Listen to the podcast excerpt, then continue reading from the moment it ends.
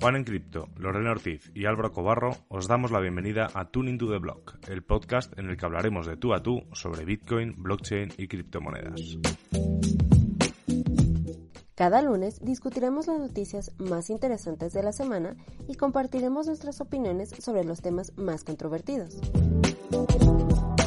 Además, semana a semana vamos a tener invitados especiales con los que podremos conversar, debatir y lo más importante, seguir aprendiendo de Bitcoin y los temas que levantan interés en la industria de las criptomonedas.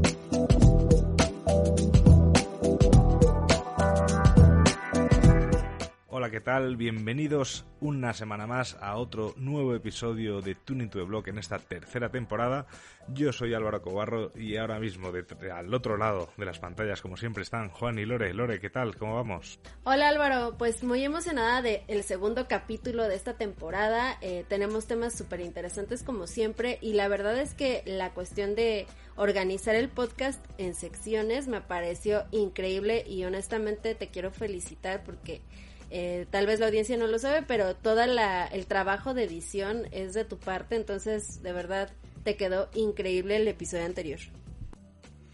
Muchas gracias Lore por, por eso, pero bueno, al final eh, hemos querido hemos querido apostar por ello, pero pero bueno, hay que ver también, nos, nos gustaría tener mucho más feedback de, de la audiencia.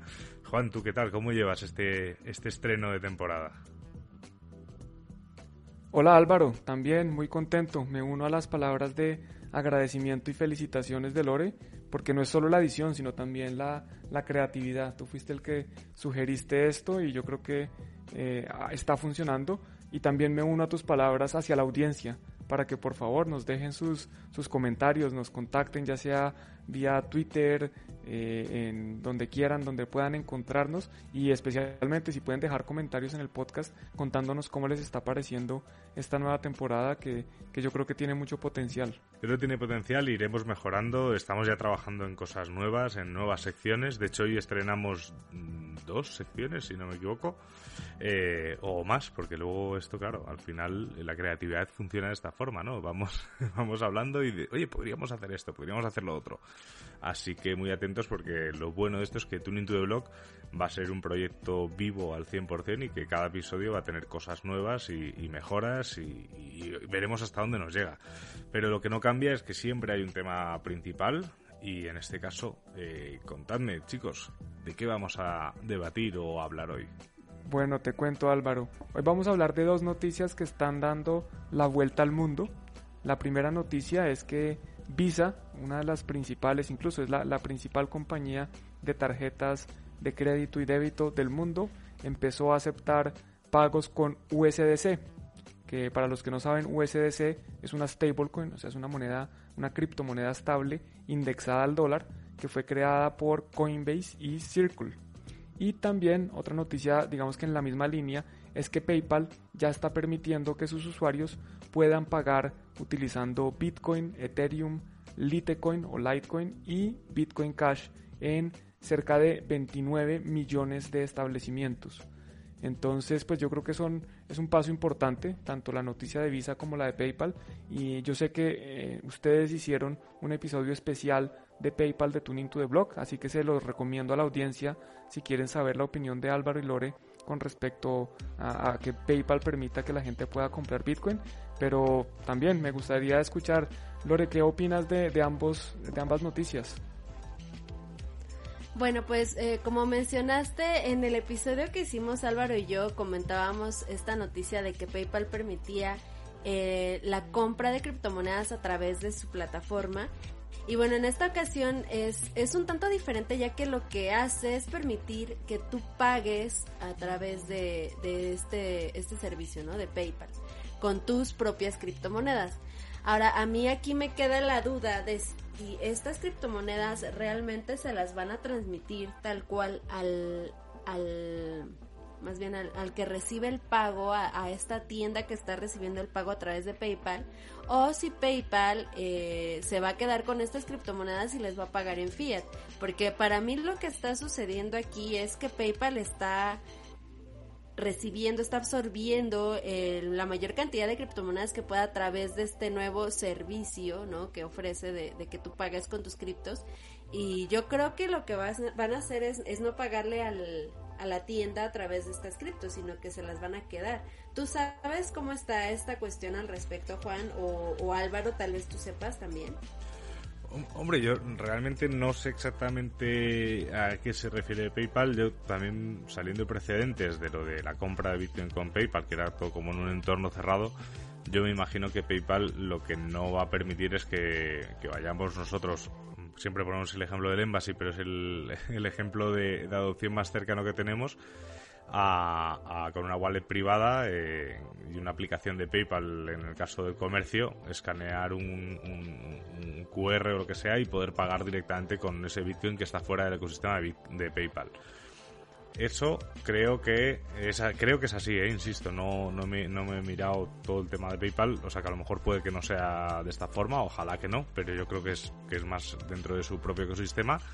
Lo que sí que creo que es bueno es que de repente todos esos usuarios de PayPal que hayan comprado criptomonedas dentro de PayPal, por mucho que Lore y yo les dijésemos que mejor que no lo hiciesen, puedan darle puedan darle un uso a esas criptomonedas dentro de dentro de todos esos comercios que tienen PayPal, que son muchísimos, o sea que que es como un, un abanico de posibilidad de, de pagar con cripto, aunque sea dentro de PayPal, que se abre y que eso siempre es positivo, sobre todo para darle el uso. Otra cosa es que la gente lo use, que eso ya lo hablaremos ahora más adelante. Estás escuchando Tune into the Block. Bueno, yo, yo sí les puedo confirmar que esto es como Lore dice, eh, que básicamente lo que hace PayPal es que le compra los bitcoins al usuario y le paga el establecimiento en, en fiat, porque es que de la otra forma eh, PayPal tendría que básicamente convencer a 29 millones de establecimientos que actualmente son sus partners para que empiecen a recibir estas criptomonedas.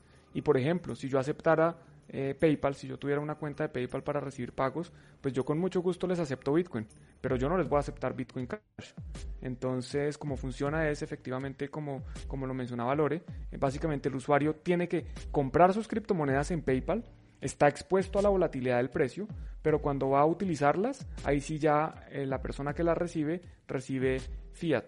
Entonces en realidad no es, no, es tan Bitcoin, no es tan cripto lo que está pasando, es, es, simplemente los usuarios tienen exposición al precio de Bitcoin, que como dice Álvaro, yo, es, es un paso importante, pero yo sí creo fielmente que no es una solución definitiva, que, que los usuarios no podemos conformarnos con eso y que tenemos que seguir buscando el, que la gente entienda por qué no, cuál es la diferencia entre utilizar eh, criptomonedas en general eh, directamente y utilizarlas a través de una entidad como PayPal, porque sí tiene muchas cosas distintas, entre ellas pues está la resistencia a la censura, la privacidad, eh, la inmediatez, bueno que la inmediatez sí la ofrece eh, PayPal incluso puede ser un poco, más rápido.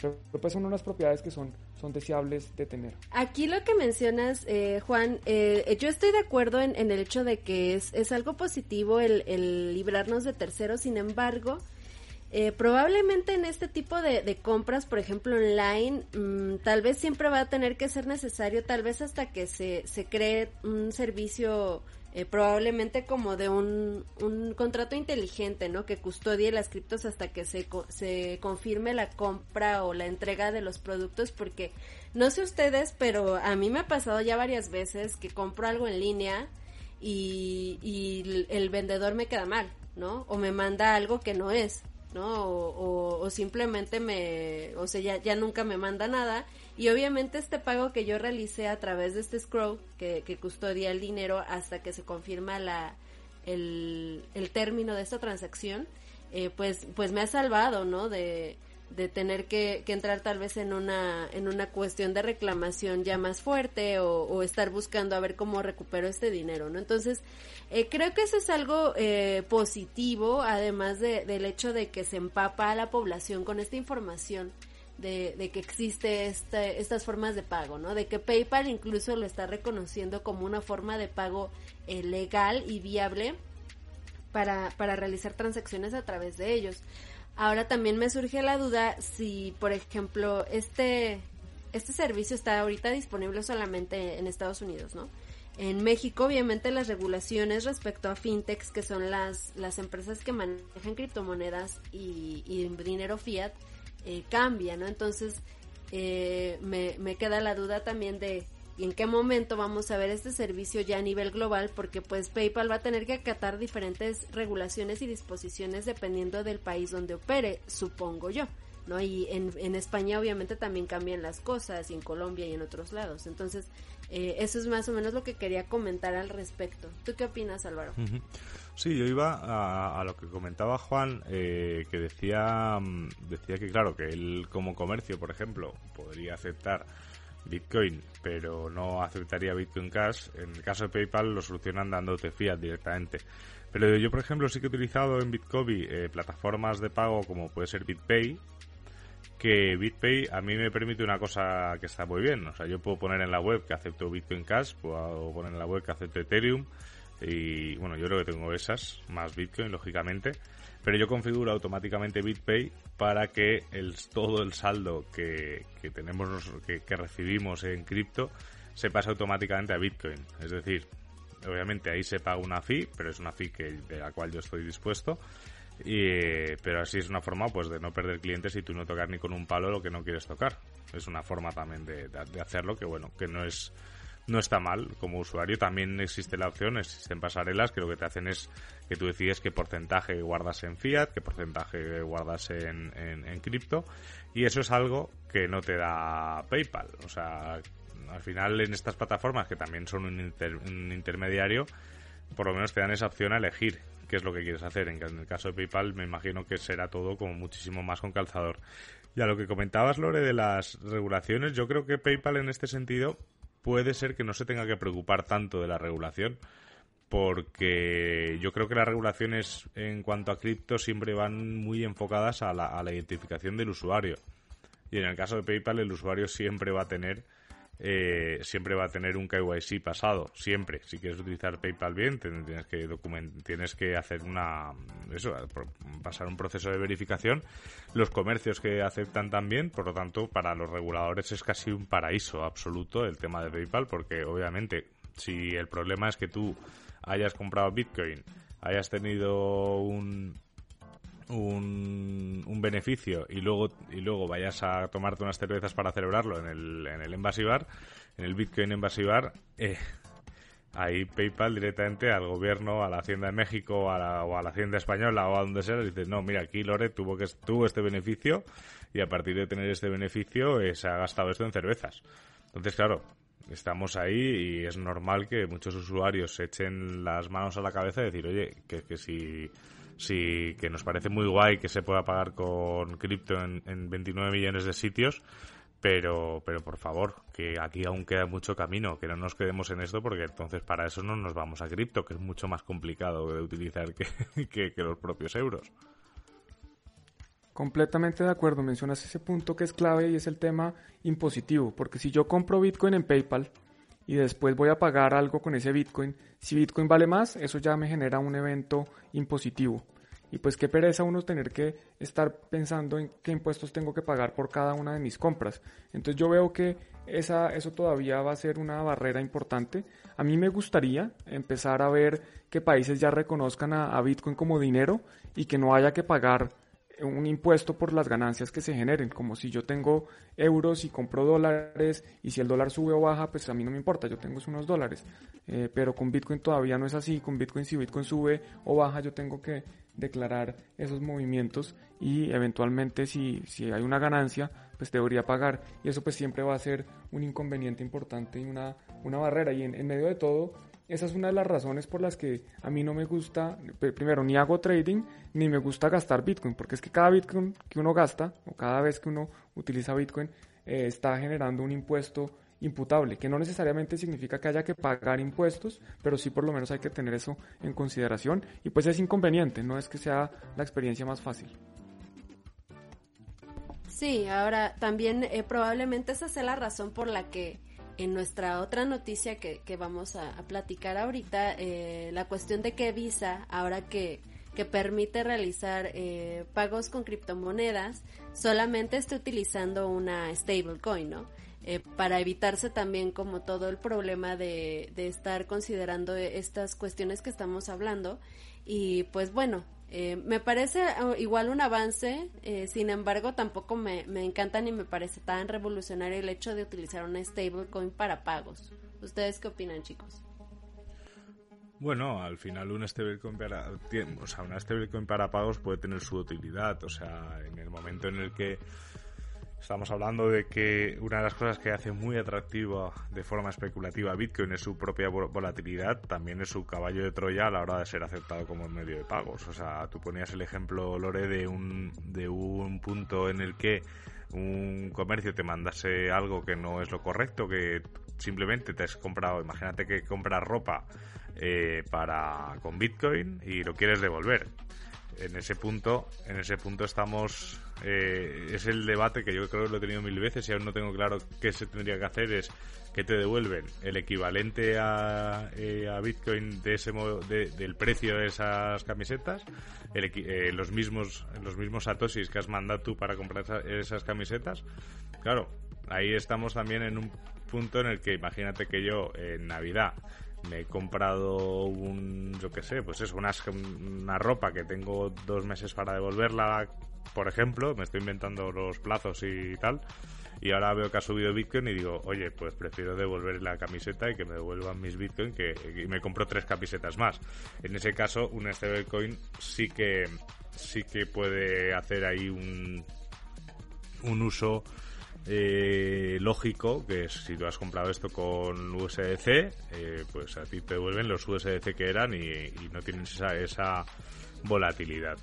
¿Qué es lo que me gustaría? No, no lo es, no lo es, pero bueno. También hablando con habla, estuve hablando con Luis Baello, que es el, no sé si es el no, no, sé exactamente el puesto que tiene en Binance en España, no sé si es director de Binance en España o, exactamente, no sé el, el puesto exacto pero me estaba comentando que Visa ya incluso se estaba planteando eh, utilizar Bitcoin como, como divisa directamente.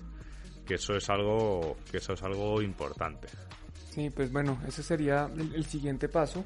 Eh, con respecto a lo que mencionas Álvaro de si te deben devolver eh, el Bitcoin o el valor de Bitcoin en, de euros o dólares en ese momento, pues eso es lo que está pasando en este momento con, con Mongox, ¿no? O con algunos de estos exchanges que eh, son hackeados o, estas estafas que dicen, ah, ustedes aportaron X cantidad de Ethereum, no les vamos a devolver su Ether, pero le vamos a devolver el valor que esos Ether tenían en el momento del aporte, lo cual pues me parece completamente errado porque el aporte fue Ether, no fue un valor en dólares, o en el caso de Bitcoin eh, y Mongox el aporte fue en Bitcoins, no fue en unos dólares. Entonces, bueno, creo que, creo que hemos dejado la opinión clara, incluso en el, episodio del lunes, eh, en el video podcast que estuvo en vivo en los distintos canales, Lore y yo alcanzamos a, comentar la noticia de eh, Visa utilizando USDC. Entonces ahí también pueden ver nuestras opiniones si les interesa tener un poco más detalle. Y a menos que tengan nada, algo que comentar adicional, nos movemos a, la siguiente sección, ¿les parece? Perfectísimo, sí. Vamos con todo con las siguientes secciones. Vamos, vamos con ello y, recordar a la audiencia que nos gusta mucho. Eh, de hecho, los lunes una de las cosas más divertidas es leer vuestros comentarios en directo. Aquí no lo se puede hacer en directo.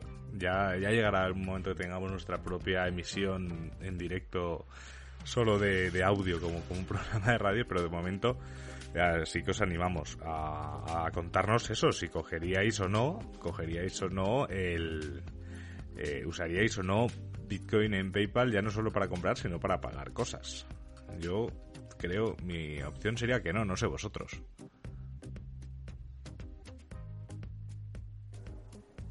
Yo tampoco. Así, yo, yo tampoco. Sí, coincido con Juan, definitivamente. Bueno, pues vamos a seguir, vamos a seguir avanzando en este programa y esta vez estreno yo una sección que se llama el tweet de la semana. Simplemente es un tweet que nos ha gustado mucho, así que adelante.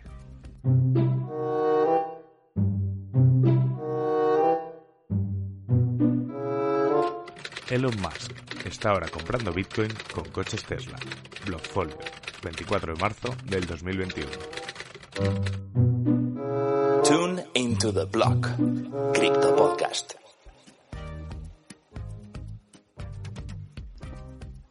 Buenísimo el tuit Álvaro, me parece completamente acertado. Eh, así como cuando vendemos Bitcoin estamos comprando fiat, cuando compramos Teslas con Bitcoin, pues Elon Musk nos está, eh, está comprando Bitcoin con Teslas. Entonces esa es la realidad. Y Lore, tú nos tienes una sección interesantísima. ¿De qué se trata? Sí, Juan, eh, el día de hoy voy a platicarles en esta, en esta sección que, que estamos estrenando, que se llama Que no te roben. Eh, les voy a platicar sobre una nueva estafa que de hecho está súper popular aquí en México que se llama Cifra. Entonces eh, les voy a dar ciertos datos y ciertas cosas que observé en, una presentación que me, me, chuté el día de ayer eh, de dos horas. De hecho la presentación era como de cuatro y, y la verdad es que terminé súper asqueada de todo lo que escuché y todo lo que vi aquí. Entonces pues vamos a platicar un poquito sobre esta nueva estafa en México. que no te roben. El día de hoy vamos a analizar una de las estafas más recientes que ha tenido auge en México.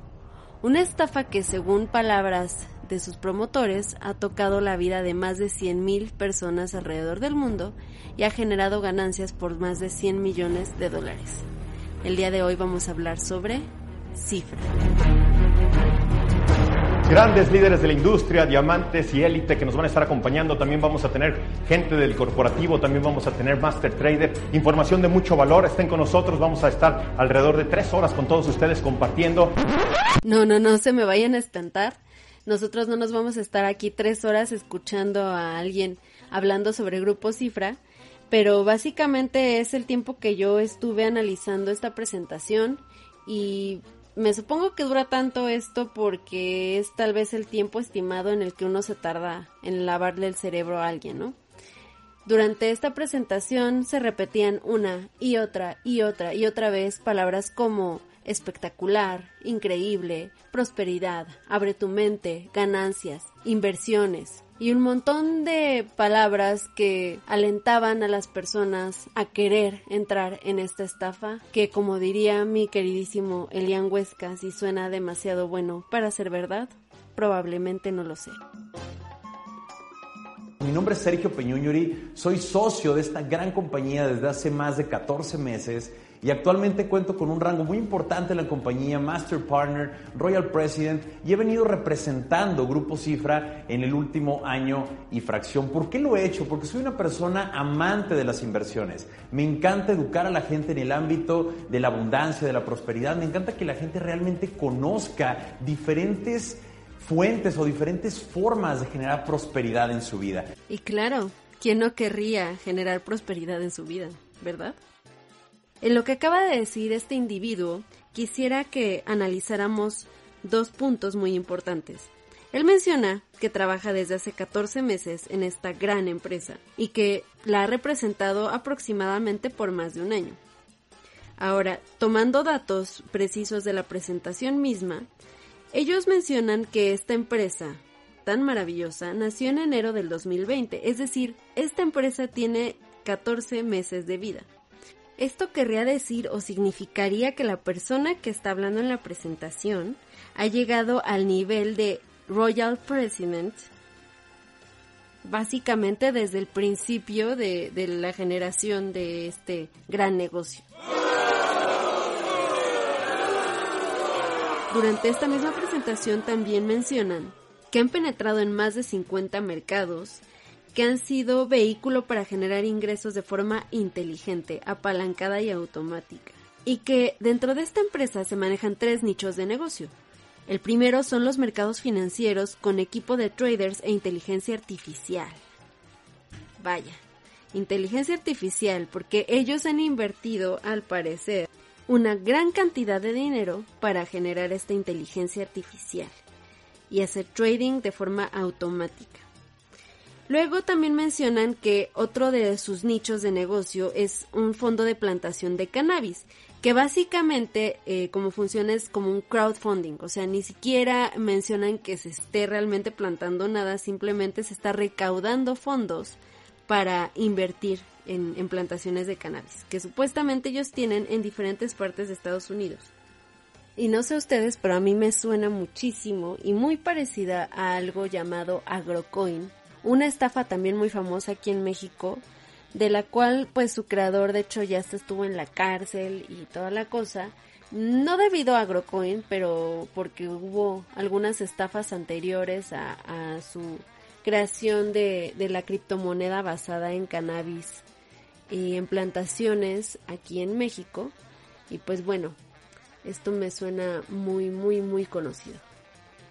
Después menciona que también están dentro de la industria de la salud y el bienestar y menciona algo llamado buffet para generar salud, eh, del cual no vuelve a nombrar nunca jamás eh, durante la presentación, entonces no tengo ni idea de lo que significa esto. Quiero hablar un poquito de los récords que hemos logrado hasta el día de hoy. En solo nuestros primeros 14 meses de operación, con una con un, preámbulo, con una preparación que tuvo esta compañía de varios años anteriores al lanzamiento de nuestra empresa, que fue en enero del 2020, Mr. George Goodman, junto con todo el equipo corporativo, hemos logrado en solo 14 meses facturaciones superiores a los 100 millones de dólares. 100 millones de dólares en los primeros 12 meses. Si estas cifras son correctas, esto querría decir que ya tienen más de 100 millones de dólares embolsados. Y pues bueno, ¿cómo es que se han hecho de, de esta cantidad tan grande de dinero?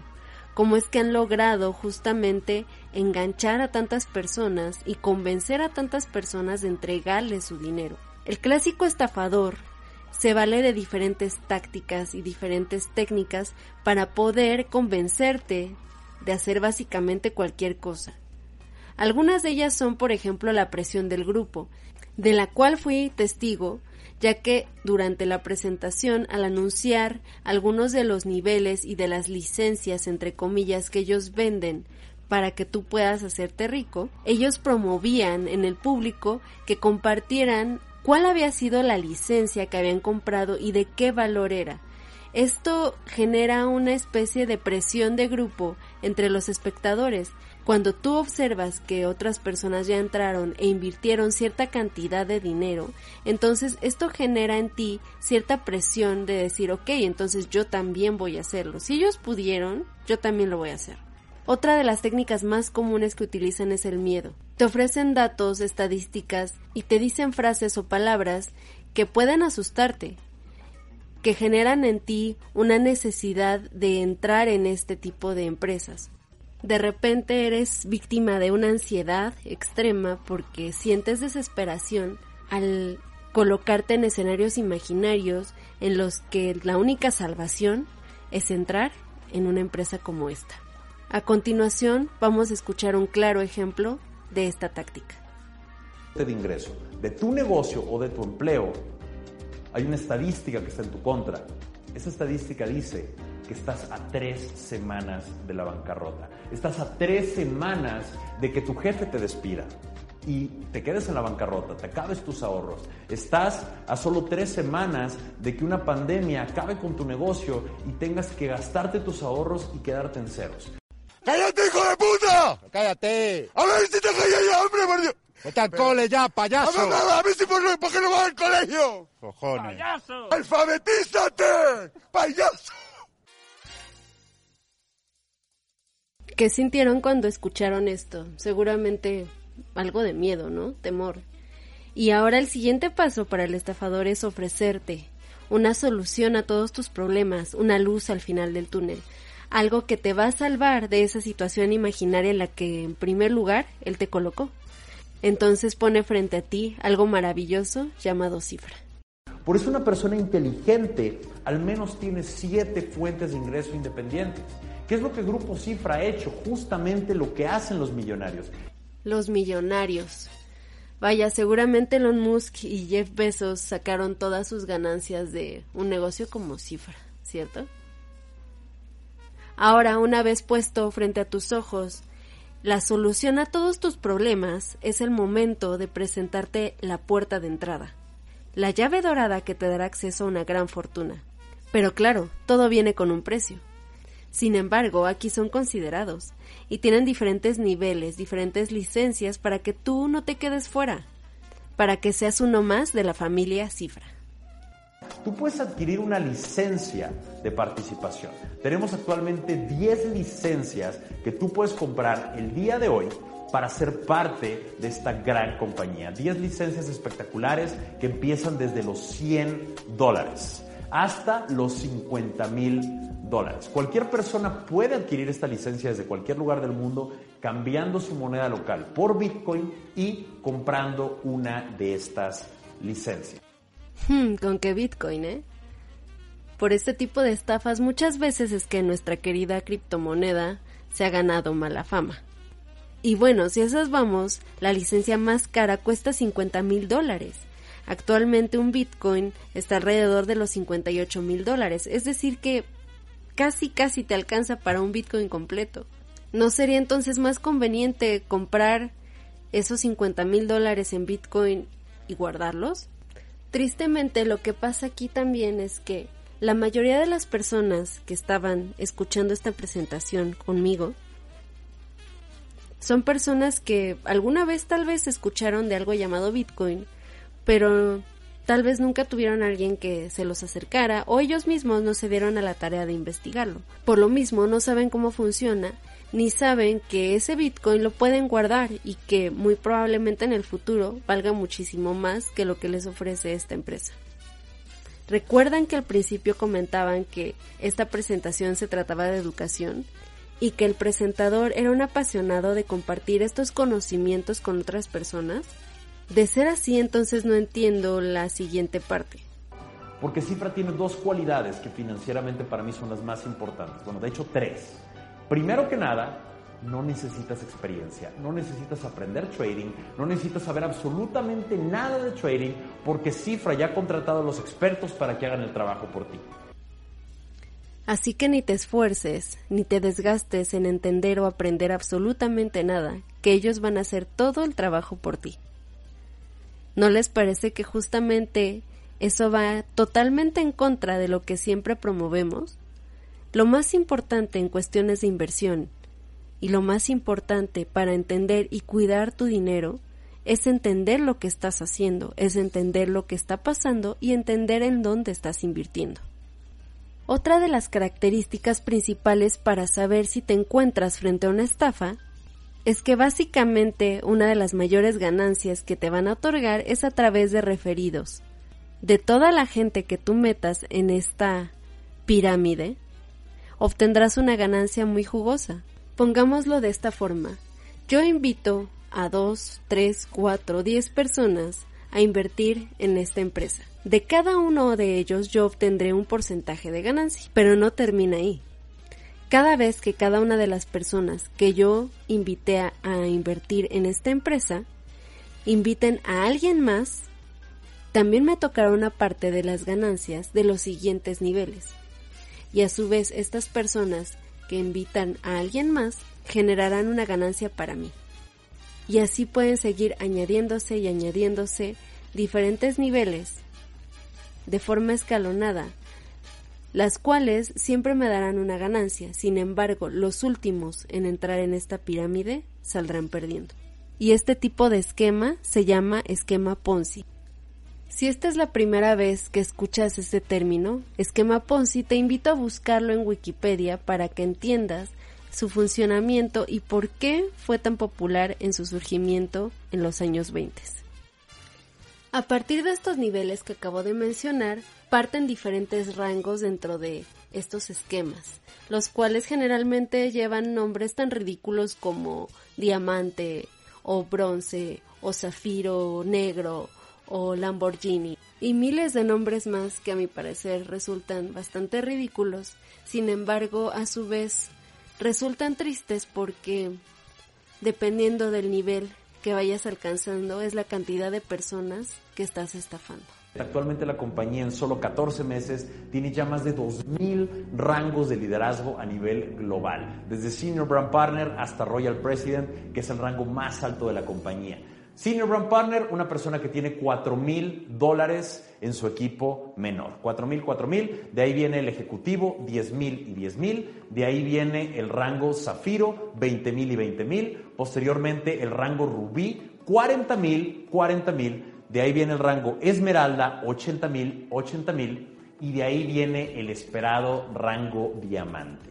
De ahí vienen los rangos elite, el rango Blue Diamond, más de 320 mil puntos por lado, el rango Black Diamond, más de 480 mil puntos o dólares por equipo, de ahí viene el rango Royal Black Diamond, más de 740 mil dólares, que de hecho el día de hoy tú vas a poder aprender de muchos Royal Black Diamonds que van a venir aquí a platicar y a compartir su experiencia, y a compartir consejos, mentorías y capacitaciones para ti. Y por último también viene el rango Crown Diamond, 2 millones de puntos por lado.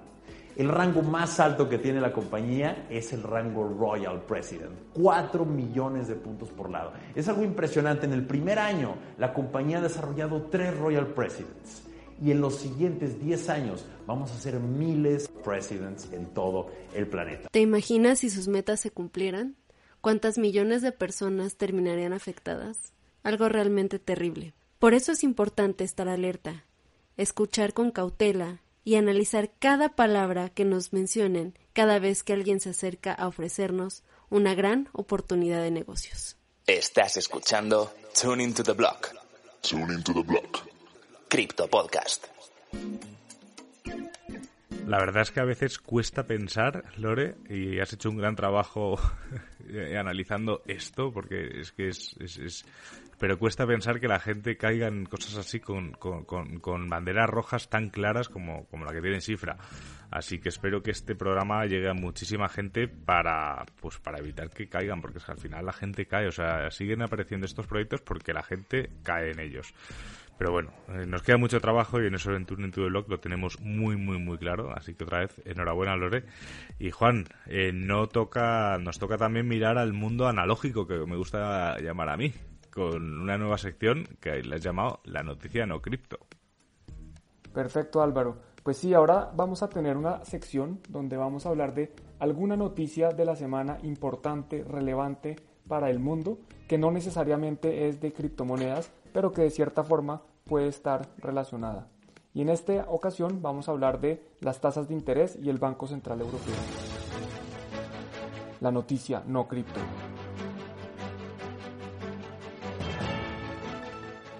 Y la noticia no cripto de esta semana tiene que ver con las tasas de interés o los tipos de interés.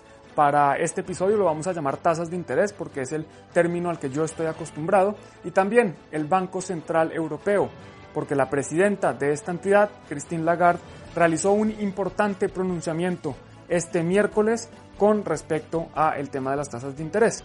Pero antes de entrar al pronunciamiento de Christine Lagarde, vamos a ver qué es lo que está pasando a nivel mundial, un pequeño contexto para las personas que no siguen este tema en detalle. Entonces, desde hace prácticamente un año, las tasas de interés a nivel mundial están al cero, están en mínimos históricos. La gran mayoría de países desarrollados tienen tasas de interés de referencia al 0%, incluso algunos países tienen tasas de interés negativas. Pero ¿qué significa la tasa de interés y qué significa que esté al 0%? La tasa de interés podría verse como el costo de pedir dinero prestado.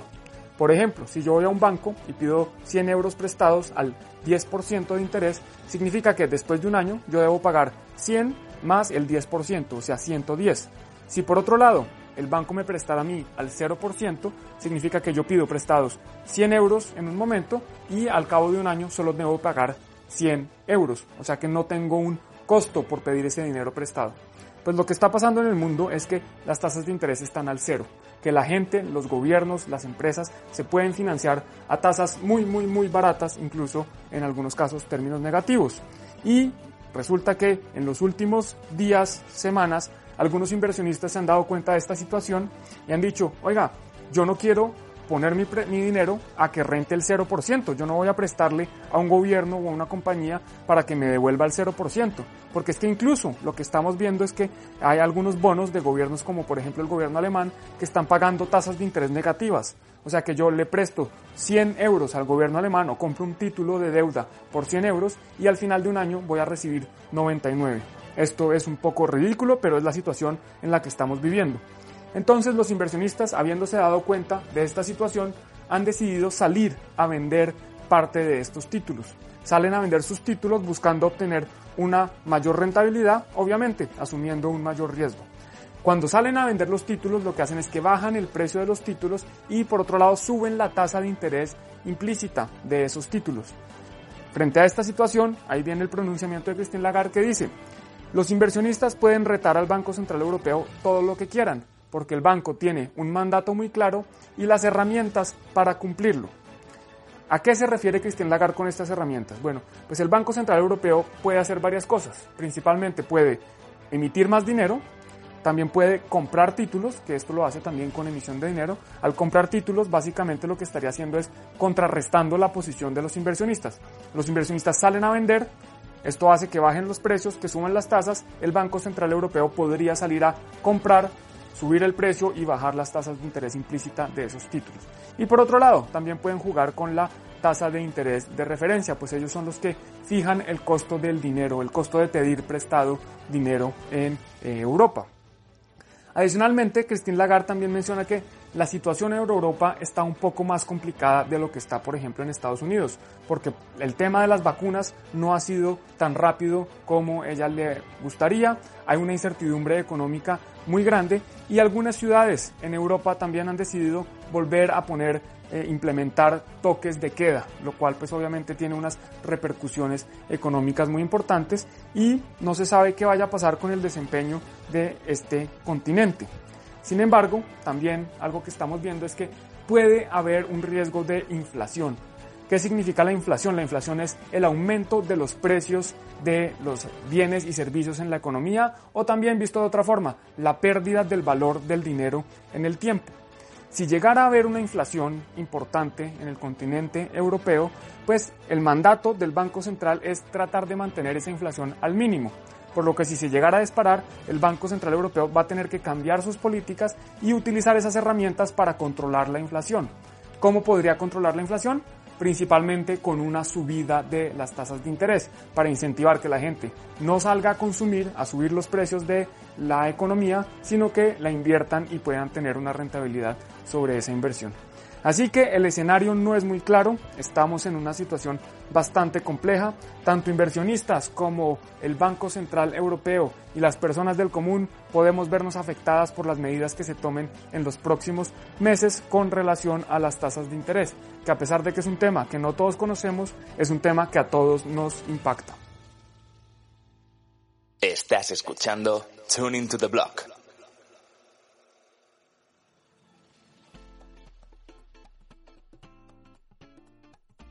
Pues súper interesante lo que mencionas, Juan. Eh, realmente, eh, aunque no es noticia cripto, pero está totalmente ligada con, con, el mundo de las criptomonedas y con todos los efectos que estos tienen también, estas tasas de interés que tienen en, en el precio de Bitcoin y en, en toda la, la reacción también de la población en general hacia el sistema bancario tradicional y, y su repercusión en las criptomonedas, ¿no?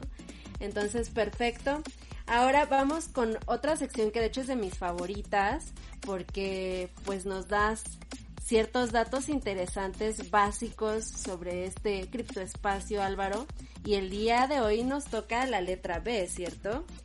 Así es, llegamos con el diccionario cripto, que no le llamamos diccionario Bitcoin porque entendemos que alguna vez habrá cosas no relacionadas con Bitcoin, pero si hoy toca la B, está claro de lo que vamos a hablar. Así que adelante, el diccionario cripto. Hoy con la B, Bitcoin. Se llama Bitcoin a una criptomoneda que fue creada en 2009. Se trata de dinero electrónico virtual no oficial que puede utilizarse como medio de intercambio en operaciones comerciales, de forma descentralizada. Hay que ver vaya mierda de definición. La he cogido una web para, para decirla así rápido. Pero bueno, estamos aquí por Bitcoin y para Bitcoin y para que vosotros aprendáis sobre Bitcoin. Y si hablamos de Bitcoin, estamos hablando, pues eso, de una forma de intercambiar valor en la red de forma descentralizada. Y todo se lo debemos a una persona, a un grupo de personas llamada Satoshi Nakamoto. Importante, cuando vayáis a escribir Bitcoin, si lo, si lo utilizáis con B en mayúscula, estáis haciendo referencia al protocolo. Y si lo hacéis con B minúscula, estáis haciendo referencia a la moneda. Así que ya sabéis, a seguir definiendo Bitcoin. Estás escuchando Tuning to the Block. Muchas gracias Álvaro por continuar con el diccionario. Creo que la, la B de Bitcoin era la más evidente. Y ahora vamos con la sección que a Lore le encanta.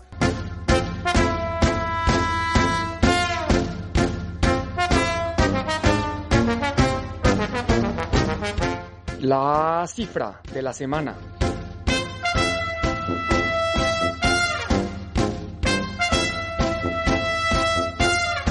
La cifra de esta semana es 1.85 billones. Así es, 1.85 billones es la cantidad total que el Banco Central Europeo emitió el año pasado, en 2020, como parte de su programa contra la pandemia. Estos 1.85 billones de euros fueron utilizados para comprar activos financieros.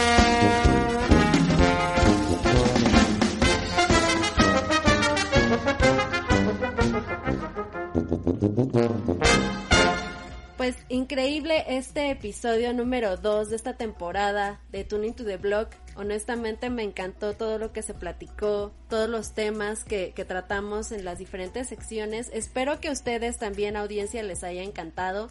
Recuerden por favor seguirnos en redes sociales y comentarnos eh, qué, qué les pareció la información de esta este capítulo, eh, si quisieran que platicáramos de algún otro tema en especial. Eh, bueno, eh, ¿Tú cómo ves, Álvaro? ¿Qué te pareció este episodio? Me pareció muy bien, pero es que además no es el 2, es el 3, porque, porque los de los lunes cuentan también, Lore. Así que, así que este es el, el, el 3, el tercer episodio, pero bueno, eh, súper bien. Ah, perdón, perdón. Nada, nada, esto pasa también. Al final, como son dos formatos totalmente diferentes, es normal. De hecho, es, es forma, es, es, es, es parte de esto. Y aprovecho también ya para despedirnos, agradecerles por estar acá, acompañarnos hasta el final, recordarles que también, que si están llegaron hasta este momento es porque les gustó el podcast y recomendarles que nos sigan en las distintas plataformas de su podcast favorito, Spotify, iBox, eh, Apple Podcast, Google Podcast, etcétera, y que nos sigan también en redes sociales donde estamos muy activos compartiendo información de valor. Así es, seguidnos en todos los que a nosotros nos hace muchísima ilusión. Eh, pero no os olvidéis, si no habéis escuchado el primer, el primer episodio de esta tercera temporada, nos gusta despedirlo con música, con un invitado que en este caso me voy a autopresentar, soy yo, soy DJ Satoshi en este y hoy os traigo algo como esto. Uh, yes, you, young man. Malas noticias para los fans de Eminem, no, en Tuning to the Block, DJ Satoshi no te va a poner Eminem ahora mismo, más adelante ya veremos. Y lo que hemos hecho ha sido, lo que, lo que te traemos para despedir el programa de hoy, es la parodia que hizo Saturday Night Live intentando definir lo que es un NFT. Así quizás con este ritmo nos queda muchísimo más claro. Nos vemos el lunes que viene y ya sabes, no olvides suscribirte a Tuning to the Blog. Hasta luego.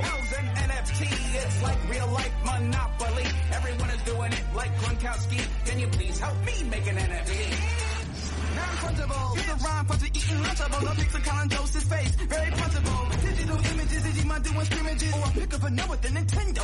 Dictionary with the pick of fat Jerry. I made it last night and now I got $3,000. And now I can buy me a gift for Peter Griffin crossing up all-star brothers who are taller. Look at these, if you please. Supreme Court Justice Chuck E. Cheese. Been my driver in a Mini Cooper like a Sprinter. Amy Cooper, Torah, Adam Driver, having dinner. Hey, here's a Thanos that works. 424 million, it could be yours. And the prices go up and down, you see. So that explains an NFT. Hey, here's the thing about NFTs. It's a non-fungible token, you see. Non-fungible means that it's unique. There can only be one like you and me. NFTs are insane. insane. Built on a blockchain. Right. A digital ledger of transactions. It records information on what's happening. When it's minted, you can sell it as art. And this concludes my rapping part. Wow, great.